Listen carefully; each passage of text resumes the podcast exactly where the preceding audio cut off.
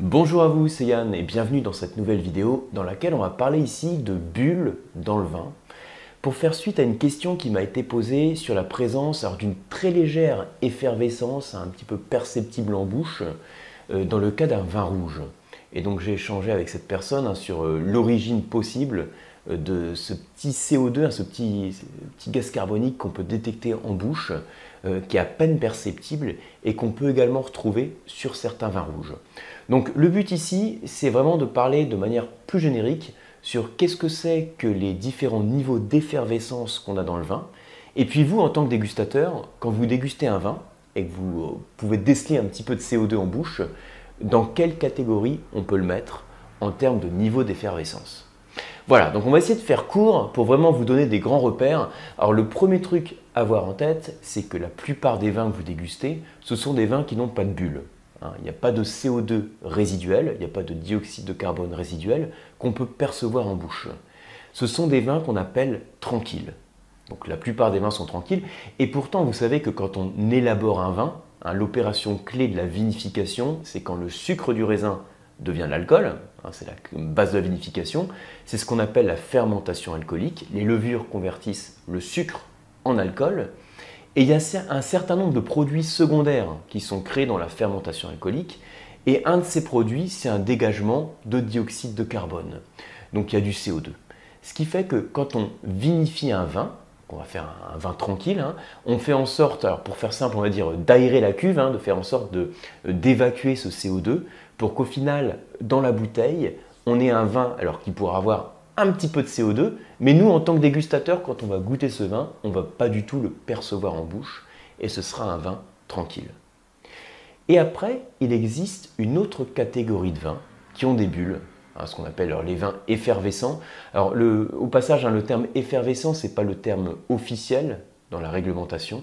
On utilise le terme de vin mousseux.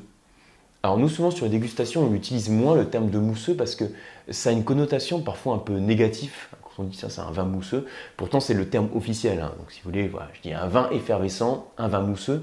C'est à partir du moment où, dans le procédé d'élaboration du vin, on fait en sorte d'emprisonner du dioxyde de carbone. Donc là, mon but sur cette vidéo, c'est pas de faire une leçon sur comment faire un vin avec des bulles. Hein. C'est juste vous le présenter dans les grandes lignes pour parler de la classification du niveau d'effervescence. Mais voilà, le principe, c'est imaginer, je fais une fermentation alcoolique. Ensuite, je mets mon vin en bouteille et d'une manière ou d'une autre, cette fermentation, elle se poursuit dans la bouteille, on va faire simple, hein, et du coup, ça crée, euh, ça crée du CO2, un dégagement de CO2. Ou bien, on a un vin tranquille, et ce vin tranquille, on va créer une refermentation en bouteille, une deuxième fermentation, en ajoutant ce qu'on appelle la liqueur de tirage. Donc imaginez, hein, vous rajouterez, pour faire simple, du sucre et de la levure, ça refermente, donc ça augmente un petit peu le taux d'alcool, moins de 1%, je crois que c'est 1,5%, mais ça crée des bulles, donc il y a une prise de mousse. C'est comme ça qu'on fait par exemple le champagne. Voilà, donc au final, notre but, quand on a un vin qui n'est pas tranquille, c'est d'emprisonner du CO2 pour avoir des bulles qu'on va percevoir à différents moments de la dégustation. Alors il y a aussi une catégorie de vins qui ont des bulles, qui sont des vins gazéifiés, donc là, on va ajouter du CO2, donc en dehors du processus de, fermentation, on va ajouter du CO2 pour créer cette effervescence. Et donc, finalement, en fonction du procédé qui est utilisé, je vais avoir plus ou moins de dioxyde de carbone qui va être dans ma bouteille. Et alors vous savez que plus j'ai de dioxyde de carbone qui est emprisonné dans la bouteille, hein, donc dans mon vin, plus la pression, enfin je devrais même parler de surpression, plus la surpression va être importante, et c'est comme ça qu'on va définir principalement les différents niveaux d'effervescence. Alors je vous le présente de la manière suivante. Alors c'est un tableau qui fait peut-être un, peu peur, hein, que j'ai tracé comme ça, je vous le proposerai en infographie prochainement. Alors là j'avoue, hein, si vous regardez la vidéo, vous dites qu'est-ce que c'est que ce truc? Donc ici j'ai écrit, alors j'essaie de me lire, j'ai écrit tranquille, donc ce sont les vins tranquilles. Et puis là c'est les bulles. Et là j'ai mis des lettres euh, qui définissent un peu la, catégorie. Alors regardez, là j'ai VT comme vin tranquille. Et là, j'ai VP comme 20 perlants, j'en reparlerai juste après. 20 tranquille, on a moins de 0,5, ça c'est la pression bar de, surpression en bouteille. Et ensuite, là j'ai les VP qui sont les vins pétillants. Tout ça c'est les vins pétillants. Hein. La VP, PRD, c'est-à-dire qu'ils sont produits dans une région déterminée. Hein, pensez au Lambrusco par exemple. Et là, j'ai tous les vins mousseux. Donc en fait, j'ai vin pétillant, vin mousseux. Vous voyez le truc. Donc vins mousseux, ils peuvent être vins mousseux ou vins mousseux de qualité, ou encore produits dans une région déterminée. Champagne, par exemple. Hein, ou un crément, c'est-à-dire qu'en fait, il y a une, euh, un texte, une réglementation qui va régir l'appellation et qui va imposer différentes choses à chaque stade de la production. Voilà. Et en fait, en gros, là, on, monte dans le niveau d'effervescence, dans le niveau de bulle, dans la surpression en bouteille. Le vin pétillant, il va avoir une pression qui va être comprise entre 1 à 2,5 bars en bouteille. Et le vin mousseux va être supérieur toujours à 3 bars. Donc en gros, là, j'ai 0,5. Un petit peu plus que 0,5, j'arrive sur le perlant. De 1 à 1,5, je suis sur les pétillants.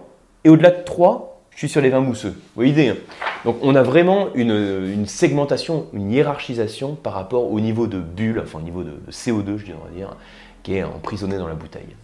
Quand il n'y a rien qui est perceptible, on est sur le vin tranquille. Un peu plus que 0,5 bar, là, on arrive sur un vin dit perlant, ce qui peut être le cas de certains vins rouges ça peut arriver que sur certains vins rouges qui ne sont pas du tout des vins, euh, pétillants, hein, qui, sont, vendus comme des vins tranquilles, hein, ici je vous rappelle qu'on est sur des vins tranquilles, il peut arriver que vous arriviez à déceler un peu de CO2 en bouche. Je l'exprime comme ça parce qu'il y a certaines personnes qui vont être très sensibles au CO2 résiduel, donc quand ça, quand ça bulle un tout petit peu si vous voulez, et d'autres qui vont pas y être sensibles du tout et vous pouvez déguster le même verre, le même vin. Certaines personnes vont être sensibles au très léger perlant et d'autres pas.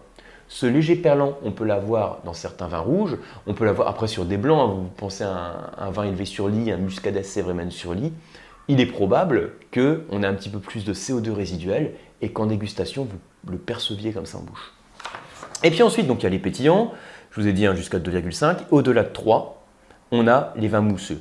Quand on est sur les vins mousseux dits de qualité, on est à 3,5.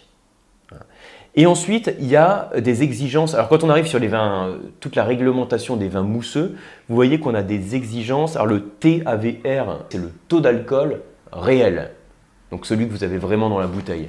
Donc, il est minimum de 10%, hein, pour quand c'est produit dans une région déterminée, les champagnes, les créments. Sinon, 9,5 pour le reste des mousseux. Et supérieur à 7 les pétillants. Donc en fait, ça veut dire que quand je monte comme ça dans l'échelle euh, de l'effervescence, j'exige aussi d'avoir plus de maturité dans ma baie de raisin pour obtenir plus d'alcool dans le vin qui va être produit. Et puis ensuite, là, ce que j'ai dessiné là, c'est un petit tonneau. Donc pour les, on va dire le niveau le plus haut de la hiérarchisation de l'effervescence, hein, quand ils sont produits dans une région déterminée, on a des exigences aussi en termes de vieillissement. Il faut au moins 90 jours sur lit, qui peut être réduit à un mois si vous avez un dispositif qui permet de remettre ces lits en suspension, et plus de 2 mois, euh, mois, 9 mois de vieillissement avant la, mise en bouteille. Alors, ce qui peut être aussi beaucoup plus, beaucoup plus long en pratique. Alors, ça, c'est un peu le truc à avoir en tête. Donc, en gros, deux grosses catégories vin tranquille et puis les effervescents, que je peux mettre dans la catégorie générique des mousseux, si vous voulez tranquille, effervescent. Au sein des tranquilles, il arrive que vous puissiez déceler un tout petit peu de CO2, on parle de perlant. Et ensuite, dans les effervescents, vous avez les deux grosses catégories qui sont les pétillants ou les mousseux. Et retenez qu'au sein des pétillants et des mousseux, on parle aussi d'une catégorie au-dessus, hein, quand ils sont produits dans une région déterminée, et donc que vous avez un texte d'appellation qui va régir euh, les caractéristiques de production. Et alors vous, vous êtes dégustateur, et vous dégustez un vin et vous allez essayer d'évaluer le niveau d'effervescence pour savoir sur quelle catégorie vous vous situez. Pour faire simple, je le présente de cette manière-là. Ça, ce que vous avez là, c'est un œil, ça, c'est une bouche. Dans certains cas, vous voyez que visuellement, vous voyez des bulles. En fait, quand c'est mousseux ou pétillant, vous voyez des bulles quand vous servez le vin dans le verre. Je dis bien quand vous le servez. Parce que si vous attendez quelques minutes, voire quelques secondes, par diffusion directe, les bulles s'en vont Et même si on a encore du CO2 qui est présent, euh, par exemple dans la flûte de champagne, vous n'allez pas forcément voir le dégagement direct. J'en ai déjà parlé hein, sur une autre vidéo spécifique au champagne. Donc voilà, euh, des bulles, et par contre, dans la catégorie des vins tranquilles ou perlants, vous ne voyez rien du tout.